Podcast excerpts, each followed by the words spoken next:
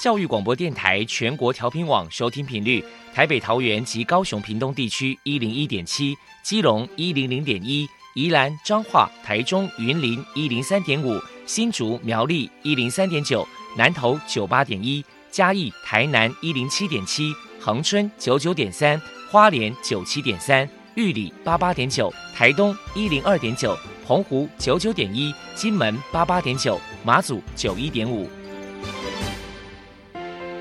是包容，爱是牺牲，爱是分享，爱是服务。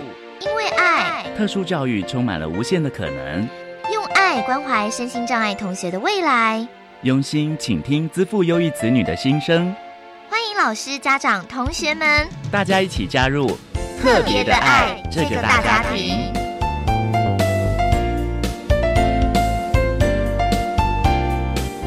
本节目由教育部学生事务及特殊教育司指导，国立教育广播电台监制，欢迎收听。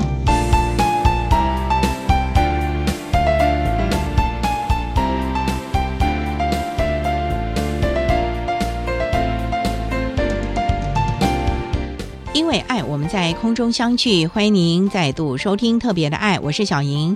这个节目在每个星期六和星期天的十六点零五分到十七点播出。在今天节目中，将为您安排三个部分。首先，在“爱的小百科”单元里头，波波将为您安排“超级发电机”单元，为您邀请国立彰化师范大学物理系的教授吴仲清吴教授，为大家说明远哲科学教育基金会所举办的视障还有听障学生的科学。冬夏令营的相关资讯，希望提供家长、老师可以做参考。另外，今天的主题专访为您安排的是《爱的搜寻引擎》，为您邀请淡江大学视障资源中心的两位辅导员林明慧辅导员，还有张红玲辅导员，为大家分享视觉障碍学生夏令营的特色以及意义，希望提供家长、老师还有同学们可以做个参考。节目最后为你安排的是《爱的加油站》，为您邀请台北市大同区双联国民小学的陈志荣老师为大家加油打气了。好，那么。开始为您进行今天特别的爱第一部分，由波波为大家安排超级发电机单元。超级发电机，亲爱的家长朋友，您知道有哪些地方可以整合孩子该享有的权利与资源吗？不论你在哪里，快到发电机的保护网里。特殊教育往往相连，紧紧照顾你，一同关心身心障碍孩子的成长。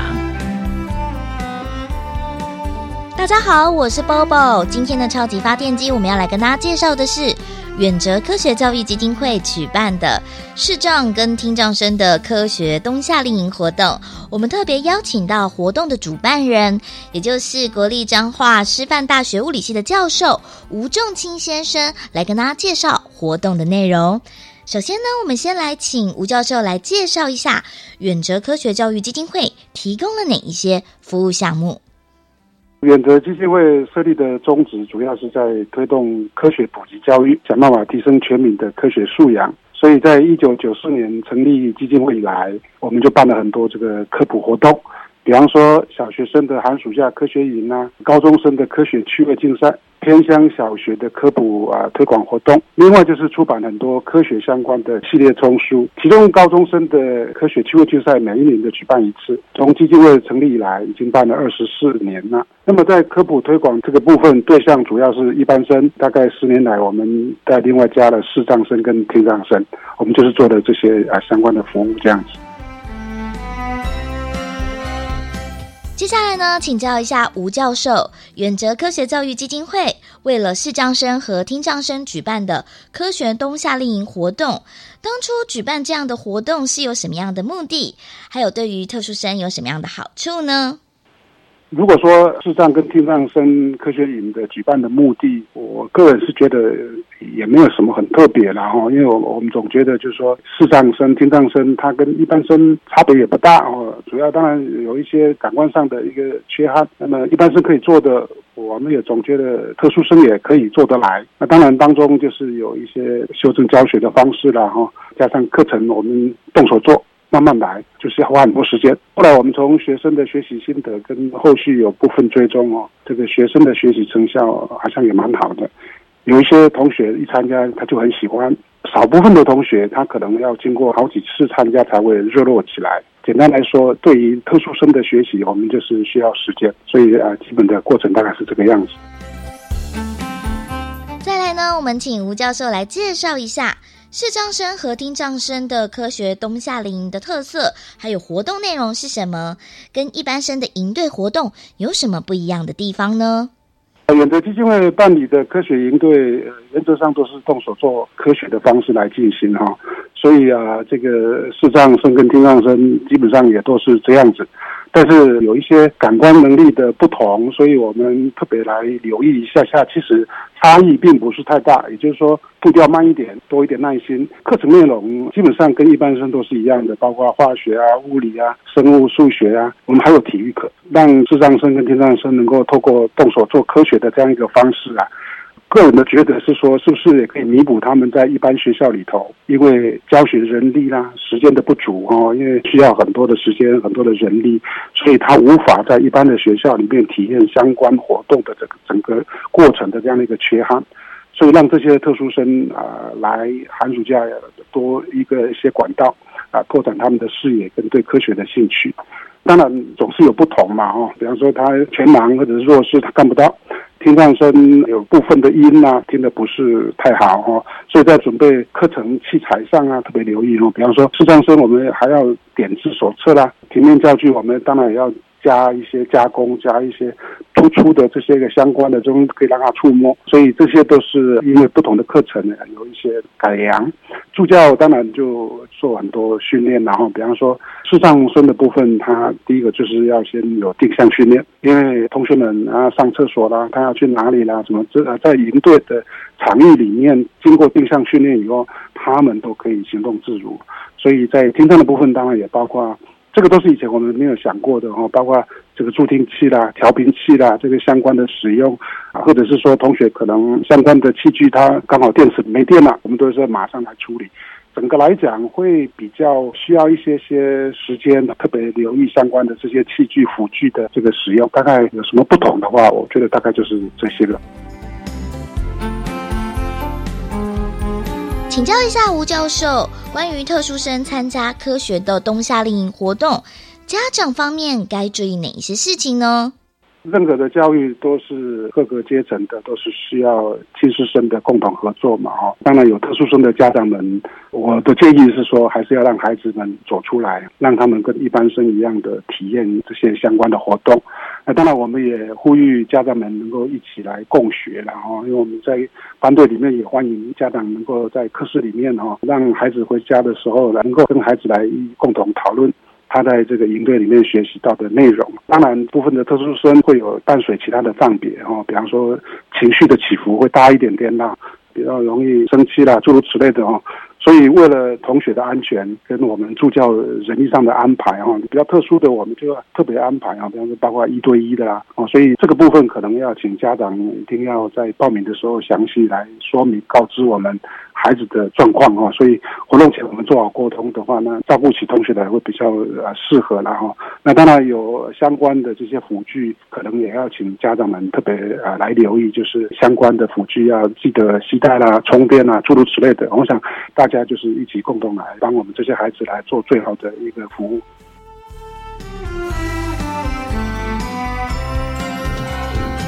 接下来，我们就请吴教授分享一下，过去呢针对特殊生举办的科学冬夏令营活动，有没有收到一些家长或者是特殊生的热烈回响呢？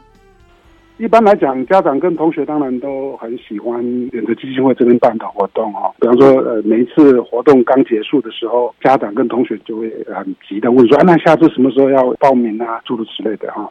他们也在营队里面啊交到很多朋友，因为我们这个营队是来自全台湾各地的同学们，因为这当中如果是远地的同学，我们也有提供住宿啊，所以他们也交了很多朋友。那活动以后也都还会持续的联络哈，所以也是扩展他们的朋友圈的哈。在营队期间哈，尤其哥哥姐姐们这些啊大学生啊，这助教们，他们细心的教导跟陪伴。有些同学他们也会说，那以后我上大学的时候也要到彰化师大来念书哦，所以就表示同同学们啊，应该也是很喜欢哦。那部分同学我们也会请他们写参加后的心得，所以啊好些同学他也愿意跟大家来分享他们的心得。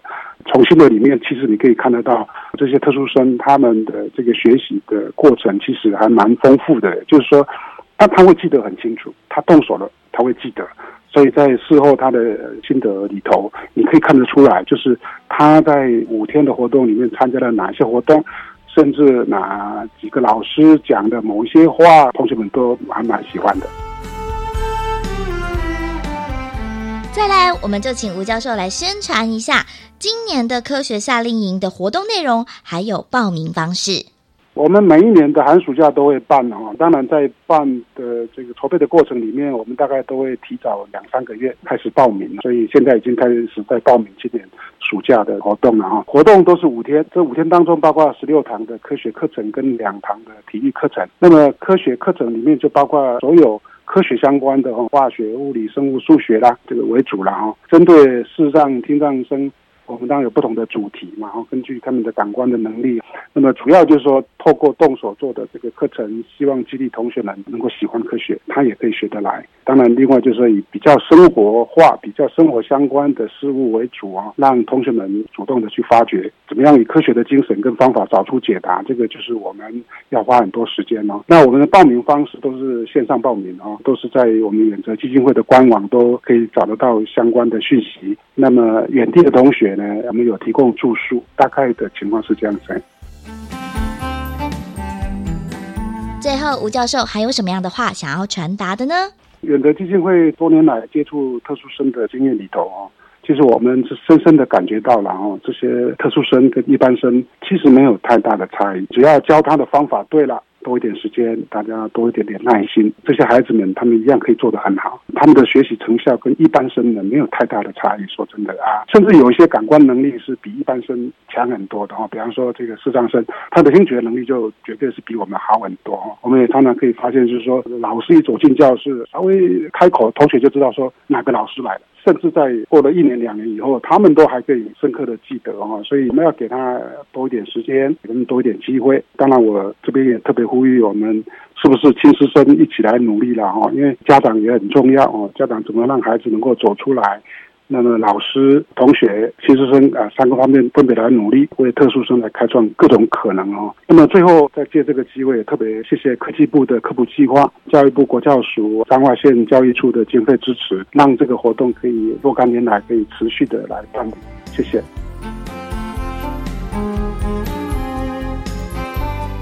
非常谢谢国立彰化师范大学物理系教授吴仲清先生接受我们的访问。现在我们就把节目现场交还给主持人小莹。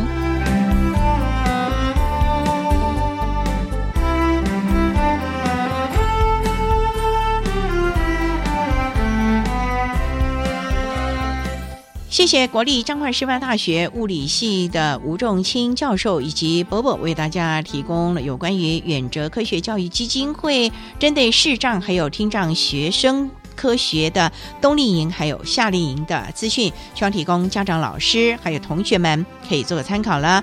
您现在所收听的节目是国立教育广播电台特别的爱，这个节目在每个星期六和星期天的十六点零五分到十七点播出。接下来为您进行今天的主题专访，今天的主题专访为您安排的是爱的搜寻引擎，为您邀请丹江大学视障资源中心的两位辅导员分别。也是黎明慧辅导员以及张红玲辅导员为大家分享视觉障碍学生夏令营的特色以及意义，希望提供家长老师可以做参考了。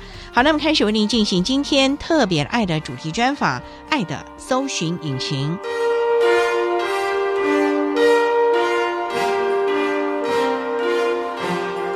爱的搜寻引擎。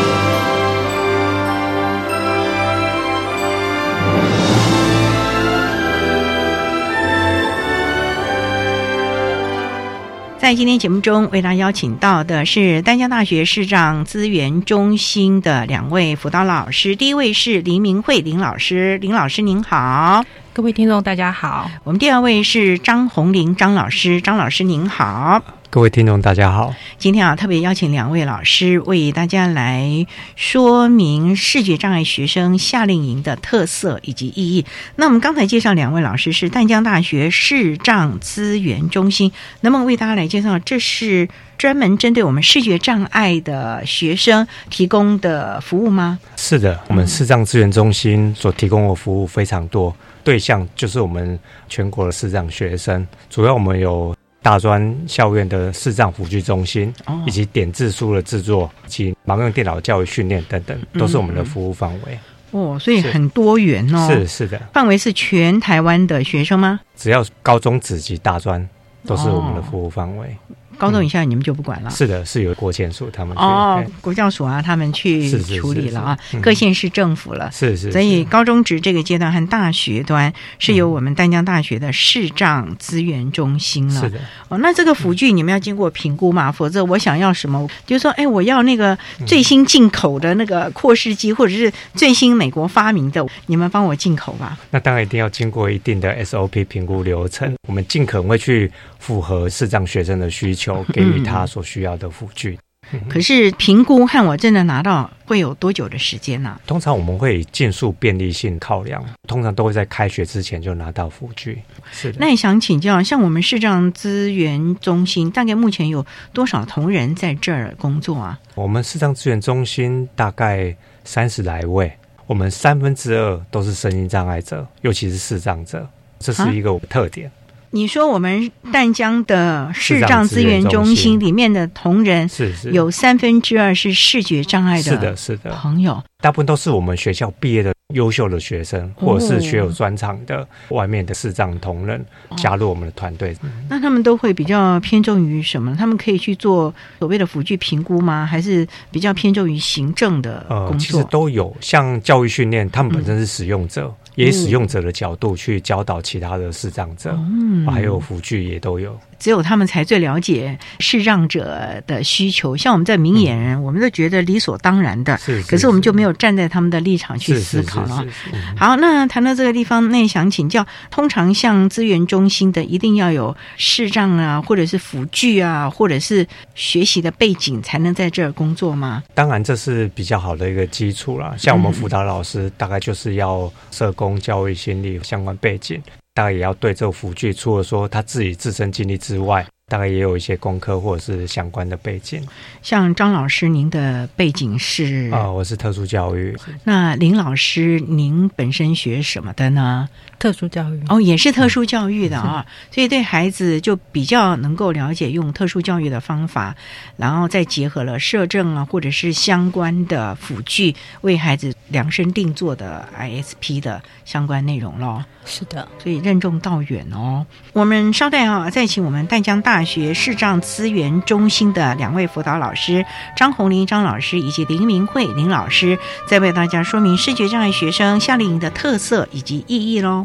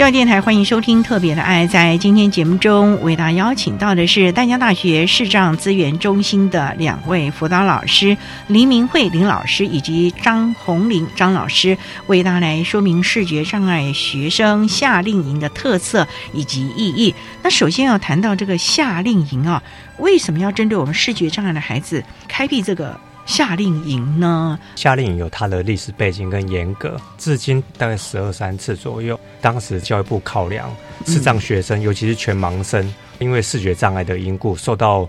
许多限制，尤其在参加户外活动，哦，或者参与一些社交啊，或者团体的活动，受到许多限制，所以才有这个动念，但这样一个视障夏令营。哇，所以已经十多年了。是是是。那参加的学生一定都是视觉障碍的。是的，或者是有一些多重，也包含有视觉障碍的学生在。那有没有规定他的年龄啊？不然你这个幼稚园的娃娃也要来。我们这是大专，只能大专学生来哈。那这个资讯你们都怎么漏出去呢？网络上。或者教育部网络上都可以知道吗？是，还有发文给各单位、各大专校院，以及透过国教书再转给准备要毕业要升大学的高三学生。那想请教，像淡江大学的视障资源中心啊，过去你们承办过几次夏令营活动啊？大概也是十一二次有。哦，那也蛮多的哦。可是办这样的一个。活动总是要考量我们视障学生他们的需求，不能用明眼人的夏令营去为他们安排啊。过去几年啊，视障夏令营到底都什么样的内容啊？这是玩为主呢，还是我还要上课啊？林老师啊，因为营队一次出去大概都是四天三夜，从他们一般生活的环境里面拉到一个全新的环境，接触不一样的人，包括。食衣住行娱乐都是一个全新的学习，所以在课程的安排上面，除了提供他们视障辅具的一些相关的讯息，或者是人际关系，或者是专业的一些技能，我们希望说它是一个很全方面的一个学习。您的意思，出来一趟，一趟是远到什么地方？我们的活动是针对全台湾大专校院的学生，所以我们会北中南的轮流。往年我们举办过的活动。可能在中部，那下一次我们就会在南部，再下一次可能就是北部，让不同区域的学生都能够参与。每一梯次大概会招多少人？大概两百位左右，阵容蛮浩大的。光是报道就是一件很大 的事情了耶。像我们报道大概就会需要花半天的时间，因为北部的话，那南部的一些学生的话，他们可能早上五六点，可能家人就要送他们到车站搭车。现在还有高铁，早期那可真的是要坐客运或者是台铁啊。哎呦，从高雄到那叫五个多钟头，最快的自强号啊，那个时候。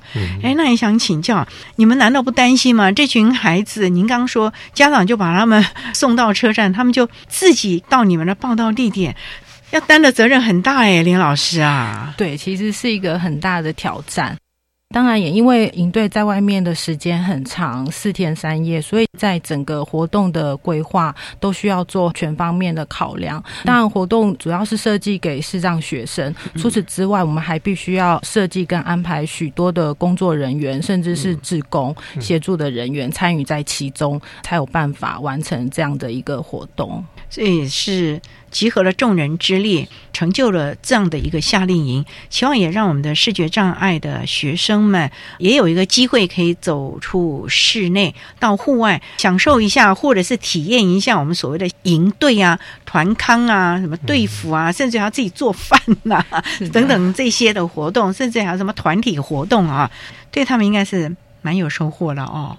是的，他们会想再来吗？还是说我不要了，好辛苦哦？其实每年这个活动，我们收到很多的回馈，就是学生们还蛮开心，也非常期待。那每年只要报名活动的讯息一出来，其实可以算是秒杀，秒杀，真的是秒杀。所以呢，今年大家也要赶快把握了啊！好，我们稍待再请淡江大学视障资源中心的两位辅导老师张红林张老师，还有林明慧林老师，再为大家来介绍我们视觉。让学生夏令营的特色以及意义喽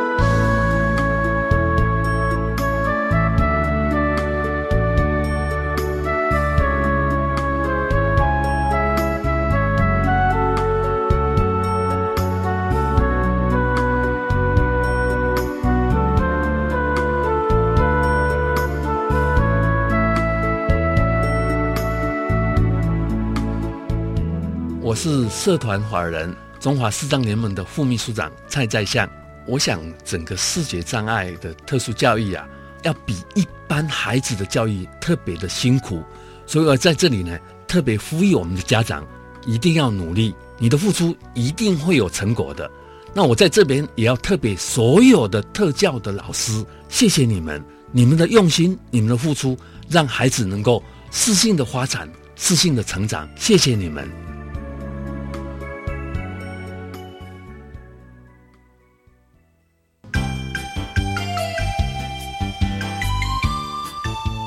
大家好，我是国立花莲特殊教育学校校长宋炳坤。我的教育理念是回蓝有爱、适性扬才，打造一个全人的特殊教育学校环境。教育电台 Open Your Mind。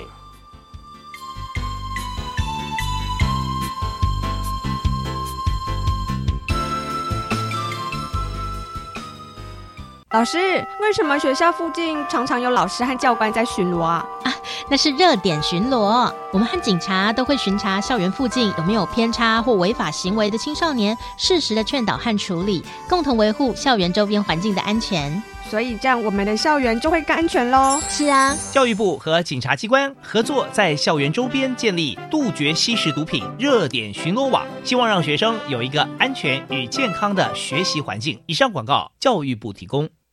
三十年来，我见过很多人的手，有被遗弃的、被家暴的、被性侵害的，还有失亲的孩子。只要有帮助，我都愿意伸出援手，不放弃每一个生命。我是善牧基金会执行长汤静莲修女，我们需要你的支持。详情请假善牧基金会官网或拨零二二三八一五四零二二三八一五四零二。管那么的水，落嘎西木啊！大家好，我们是欧开合唱团。您现在收听的是教育电台。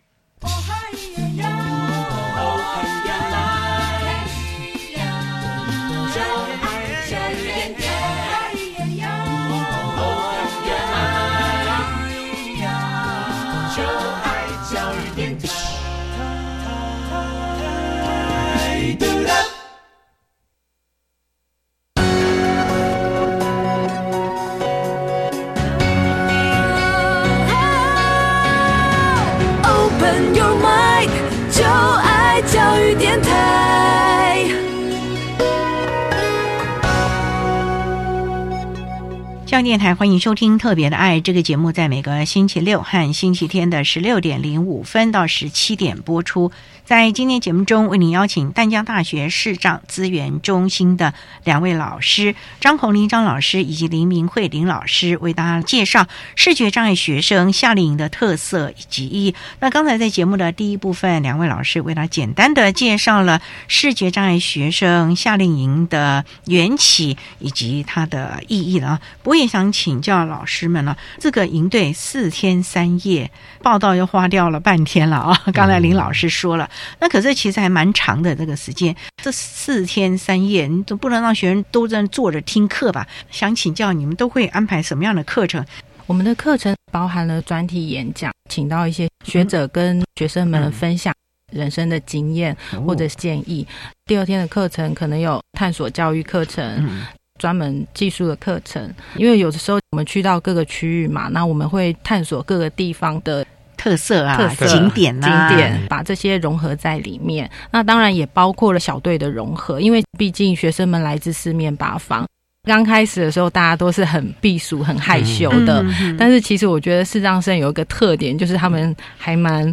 闷骚的，其实很多话可以讲，很多话可以聊。只是刚开始的时候，他们会很陌生，甚至可能不知道前后左右到底是谁。经过一些时间的培养，然后甚至是队服的带动，气氛一炒热之后，学生们都还蛮热情的，都还蛮喜欢这个活动。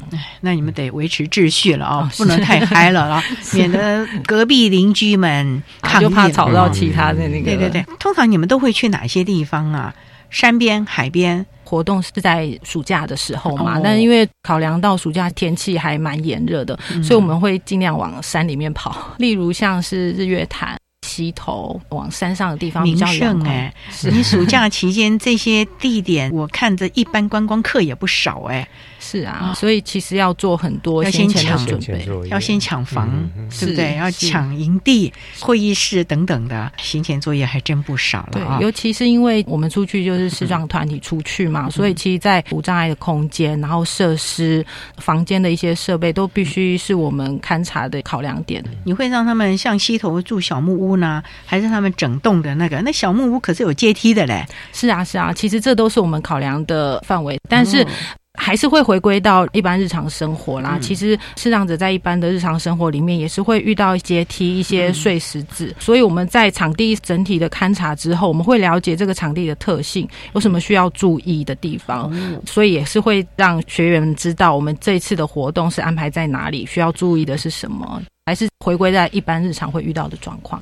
硬体的部分，大家过去的定向行动训练应该蛮熟练了，所以到那个地方你们说一说，练习个一两次应该就没问题。重点就是在你们上课的内容。您刚才说，先有所谓的专题演讲，像专题演讲，所谓的生命经验分享啊，这要怎么个分享啊？张老师，在生命专题经验的分享，我们邀请许多成功的视障者分享就业或者是求学，希望透过他们自身的经历，提供给其他的视障学生，透过这样的一个解决问题的策略，对他大学的生活以及日后的职业有更大的注意。所以，我们每次都会邀请在业界成功视觉障碍者，我们也邀请曾经担任过防重的视障者，分享他的职业生活。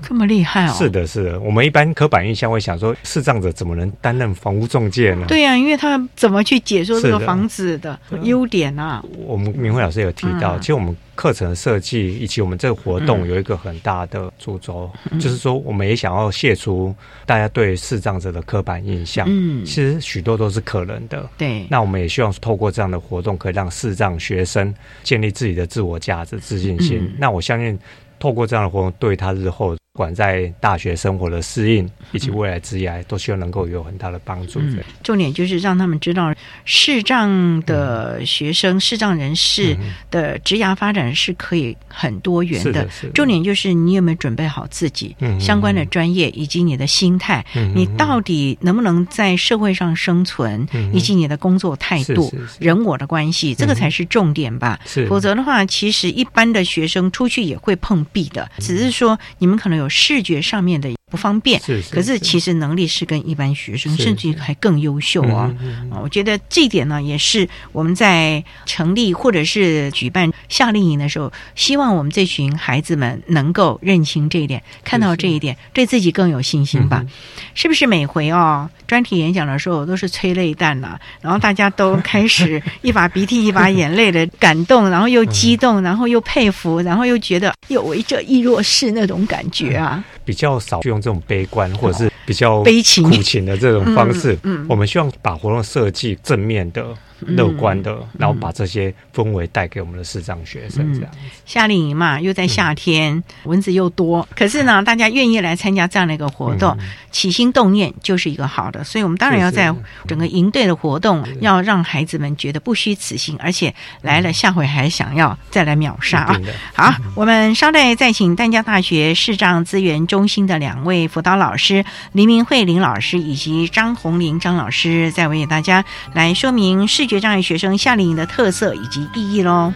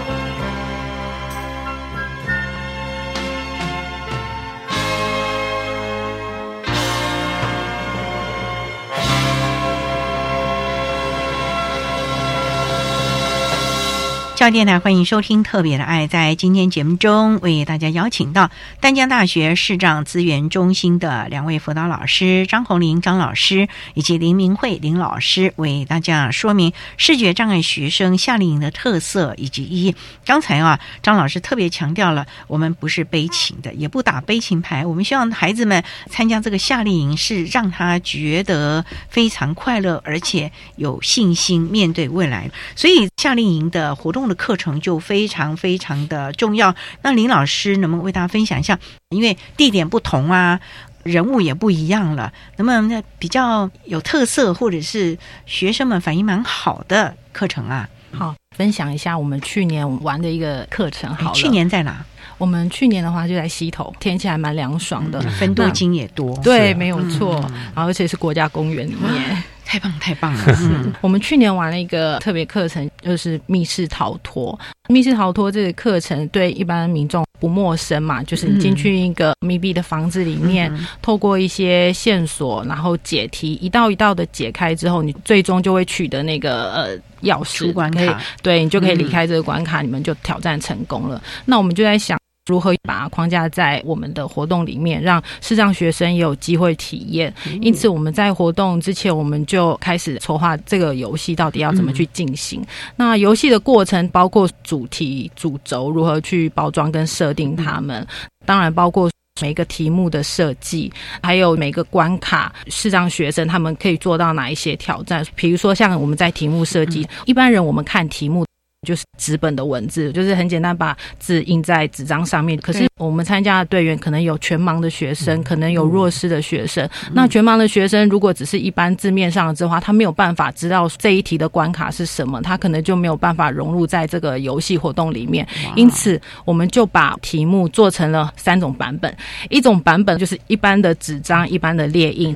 我们还做了第二个版本，就是所谓的放大版，因为可能有一些弱势的同学，他其实还有视力的，只是需要把文字放大。可能我们一般明眼人习惯的字级可能是十二字、十四字，但是我们可能放大到二十字级或三十字级，他就可以自己去阅读题目。第三个版本。做成点字的版本，全盲的学生他在解题的时候，他可以用触摸的方式知道这一题的关卡是什么，可以跟队友一起去完成，去一起去闯关，所以大家都能够融入在这个游戏之中。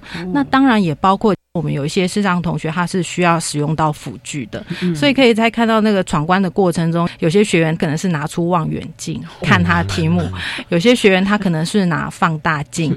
其实，在过程可以看到他们很努力、很积极的，希望自己的队伍能够获得最终的那个胜利，然后也会很心疼，就是在那个过程中，他们必须要比一般的学生更多的努力跟付出，他可能必须要透过辅具才能够知道题目的内容是什么。然后，但是也看到他们那个用心，所以那整个。过程整个场面看起来是还蛮感动的。那孩子们自己呢，闯关成功，或者在闯关的过程当中，因为团队的合作就很重要了。是是，大家要捐弃成见呐，会不会争吵？没错没错，因为我们同时间是八个小队在竞争。大家都很希望获得最后的胜利，所以在那个过程中，小队里面可以看到有些人可以感觉是意见领袖，他好像说了就是。可惜有些成员是非常的沉着在旁边思考如何解题。那当然，这过程他们必须要团队队员之间不断的沟通协调，找到最后的那个答案，一关一关过关斩将，才能获得最后的胜利。哇！你们编组的时候是随机编组呢，还是主持人问到一个重点？对呀，不然你万一全部放大镜的一组，然后全部全盲的一组，那怎么办呢？对，没错，每年在小队的编组，对我来讲是一个最大最大的挑战，因为编组需要花费非常多的心思。我们报名的成员。光是以视觉状况，可以简单的区分全盲跟弱视。弱视他们的障碍程度又可以分为轻、中、重，甚至极重度，必须要去均分。比如说，我们总共八个小队好了，我要把全盲的学生均分在这八个小队里面，弱势的学生也均分进去。但是这里面包括了。大一的新生我也要均分，大二、大三、大四，然后啊也包括有没有陪同，然后有没有志工。我希望让每一个小队成员的成分是均分的，是差不多的，让学员在活动的过程中都有参与感，也有协助的人，整个活动能够进行的非常的顺利，也让学员可以觉得营队的活动是属于他们，然后为他们所设计的。这可是大工程哎。是的，你看，您您 之前就说两百位，两百位分成八组来说好了，嗯你光平均公平，这个就煞费苦心，在这边棋盘推演，放这里不对，放那里不对，这个名牌、嗯、好像也不对，放那里，嗯哇，我看你大家都焦躁的睡不着了吧？的确，其实有时候光是那个分组，可能就需要耗费一两天。可是有的时候，可能有些学员他报名了，后来临时不能参加了，所以整个又要重新再大变动、再调整彼此。所以这个部分承办人员才真的是非常辛苦的啊。好啦，那那个闯关那个叫什么密室逃脱？密室逃脱他们最后都逃脱了吗？我好好奇。去年就是刚好有两队，到后面真的是很接近。都同一是时间对，已经差不多了，刚刚好差那么一点点，也算是秒差啦，一队胜利了。那当然胜利的就很高兴，失败那一组的确有学员就哭了。对，因为对他们来讲，他们在那过程中真的是非常的用心对，嗯。非常的努力，只是很可惜啊，小小的一点点没有注意到。可是其实啊，这个小小的一点的差距啊，失之毫厘，差之千里了。其实我觉得你们在这个活动当中，也希望孩子们啊能够明了，所有的事情一定有困顿，是啊，不可能一帆风顺，也要让他们理解了未来整个人生是有很多的挑战以及竞争，往往可能就是这么一点点，不是因为你的努力不够，也可能是整个的机缘，或者是你还不够努力啊，让他们先有这样的一个心情吧。是，嗯，所以呢，夏令营不是只有去溪头啊，去什么好玩而已啊、哎、其实是有很大的训练了啊。好，那我们稍后再请淡江大学视障资源中心的两位辅导老师张红林张老师以及林明慧林老师，再为大家说明视觉障碍学生夏令营的特色以及意义喽。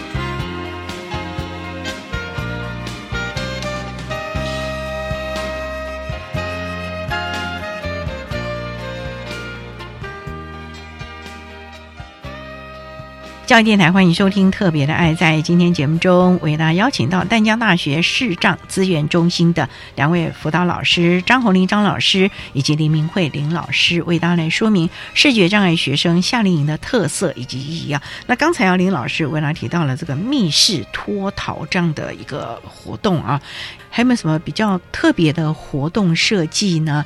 这么多年来啊，这样的一个夏令营，孩子们是不是都乐在其中啊？是啊，每一年这个活动对大部分的是让学生，他们都是非常期待的。以我们往年承办的经验，通常都是五月份开始报名嘛，嗯所以在这之前就会陆陆续续接到很多学生打来电话说：“哎、开始报名了吗？怎么都还没有看到相关的讯息？”然后就会非常的期待这个活动，也真的每次活动抛出来，然后也几乎就是秒秒杀，啊是。参加过了还可以再参加吗？可以啊，可以啊，哦，是所以没有排除的条款了啊。是，那他这四年要都抢先的话，是很快乐的啊。但是我们还是会希望以大一的新生优先是啦是，毕竟他们。还没有接触过这些活动嘛？嗯那我们在课程的设计里面也有传承的那种意味，就是让大二、大三的学长姐们嗯可以对大一的新生刚脱离高中进到大学，这些学长姐可以跟学弟妹们分享 大学的一些生活啊、人际互动、适应相关的一些讯息。你们这个大一是刚刚高中毕业要进大一就可以了，是是是哦，那难怪要经验传承。大学里有哪些必修的学分啦？例如说社团啦、恋爱啦等等的这个学分 要传授一下嘛啊。那么应该很兴奋了吧？你们每天的活动大概早上几点钟开始啊？大概从早上八点开始课程到中午用餐，那下午继续我们的活动。我们前两天的活动都会到晚餐之后结束，结束之后我们会把时间保留给各个小队，因为我们有一个重头戏，就是第三天的晚上有一个。成果发表，这个时间就是大家各显身手的时候了。他们会利用第一天、第二天的时间准备，然后在第三天晚上的时候，每一个小队做一些表演，做一些成果发表。第三天也算是各个小队一个暗中较劲，就是比拼的时候。其实他们在那么短的时间里面去做这些准备，还蛮厉害的。不简单哎！第一个从来不认识。第二个几天之内就要产出这么一个表演，对真是很厉害。刚开始的时候，其实我也有点担心，我想说才两天晚上准备，因为其实白天我们都安排了一些课程跟知识的的活动，对，那他们只有利用。晚餐之后的各个小队的时间做一些练习。第三天我有点担心那个成果发表晚会，不晓得他们会表演什么如何、哦？对，可是我发现我太小看他们，嗯、这每一个身上真的他们真的好厉害，不管是唱歌、跳舞，或者是戏剧上面的安排，他们都表演的非常的棒，然后效果都非常好。所以啊，从这个就可以看到我们孩子的潜能啊、哦，以及面对问题解决问题的能力了。对，所以啊。厉害家长们哦，真的不要小看我们的孩子了。你来看看那个夏令营，你就知道孩子们怎么样从无生有。张、嗯、老师对这点好像挺有感觉的哦。其实我们里面学生真的是卧虎藏龙，哦、真的、只要在表演里面，嗯、就发现很多可能是未来的萧煌奇哇，哦，或者是很会唱歌、嗯、跳舞的。刚明慧老师也有介绍，刚刚主持人也提到，不要去小看我们。孩子的潜能嘛，嗯、那我们也希望透过这样的活动，可以让他知道许多都是可能的，可以透过这样让他对未来有方向，那可以去朝自己的方向去走。或许他可能会遇到许多挫折，就如同说这个活动设计的一个重点，就是说增加小孩子对挫折容忍度，如何去面对挫折，甚至是找出一个解决策略。孩子们四天结束之后，有没有看他们好像突然一夕之间 长大的感觉啊？嗯有感觉好像一个战士完成了他的挑战，是。所以你们应该也蛮开心的吧？其实我们也蛮快乐，就算我们在这个过程中以及先前准备耗费很多心力，嗯，但是后来看到孩子他们的那一种满足感，嗯，其实对我们来说才是最大的成就。比较好奇就是爸爸妈妈们把孩子送出去这四天，可能孩子是第一次哦，是是我妈妈会不会在家里面皮皮穿，然后一直打电话辅导员呐，我的孩子怎么样啊？哎呀，什么什么什么怎么样啊？哎，你看看我的孩子什么什么的，他有没有怎么样啊？会不会啊？呃，其实跟主持人报告、跟听众们分享啊，就是当然也有一些陪同。事实上，之前也是有家长担任陪同，或者是有老师。当他们看到我们设计的课程，像是山训，比如说攀岩啊。攀岩或者是视障去攀岩，可以可以，在安全措施之下，是他们都做得到，甚至走那单索之类的。哎，我都不敢走嘞。那他们看到自己的小孩子，或者是视障学生自己走完之后，你会发现学生跟家长可能感动都哭了，他们都会有这样的一个挑战了不可能的任务嘛。是的，哇，所以家长们应该也感觉孩子长大了。我们有另外一个含义，就是说，我们希望家长们也了解孩子他们潜能，也该适度的放手，对呀，让小孩子在大学生活面如何去自立生活，不要再天天帮他做决定了。因为在这样的一个夏令营，算短短的时间，其实让孩子激发了他的潜能，也让他知道不足的地方了。那家长们真的就是提供这样的机会，让孩子开始去摸索、试探，让他们理解自己。能和不能的地方，在未来的大学生活当中，好好的训练自己，备足自己这样的能力了。所以每年都是秒杀啦。是啊，而且我们每年都会有不同的主轴 slogan，像我们之前也有一个 slogan 叫做 Yes We Can，就是我们都做得到。那去年就是相信相信自己一个标题。每年不同的内容，每年不同的营队，期望呢是透过这个活动，让我们的孩子也知道他是可以的。是，就像你讲的，Yes we can。所以。大家好好的注意这个讯息啦。我们也相信，在我们的辅导老师的辅导之下，还有陪同的志工啊，这个活动一定会非常圆满的啦。好，那我们今天也非常的谢谢丹江大学视障资源中心的两位辅导老师张红林张老师为他所做的分享，谢谢你张老师。好，谢谢主持人，谢谢各位听众，也谢谢林明慧林老师为大家说明的活动的内容，谢谢你林老师，谢谢，拜拜，拜拜。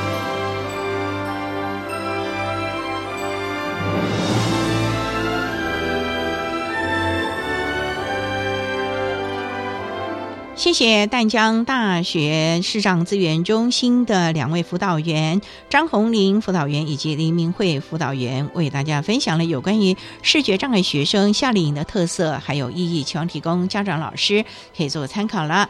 您现在所收听的节目是国立教育广播电台特别的爱节目，最后为你安排的是爱的加油站，为您邀请台北市大同区双联国民小学的陈志荣老师为大家加油打气喽。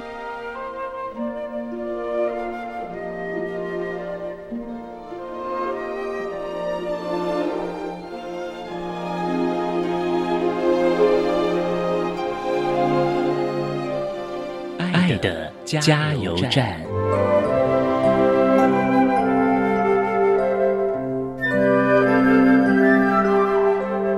各位听众，大家好，我是台北市大同区专业国民小学的老师陈志荣。针对听障学生教育营，我非常鼓励听障。孩子能够参加这个活动，它最大的好处是可以认识各地不同县市的听众朋友。透过应对的课程安排，有周遇也有当地的风景参观，对他们的地位认同还有地理的资源是很有帮助的。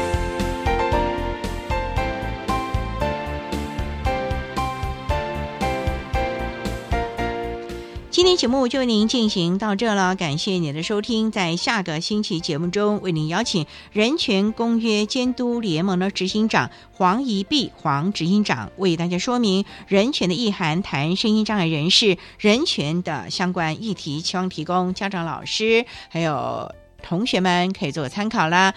感谢你的收听，也欢迎您在下个星期六十六点零五分再度收听特别的爱。我们下周见了，拜拜。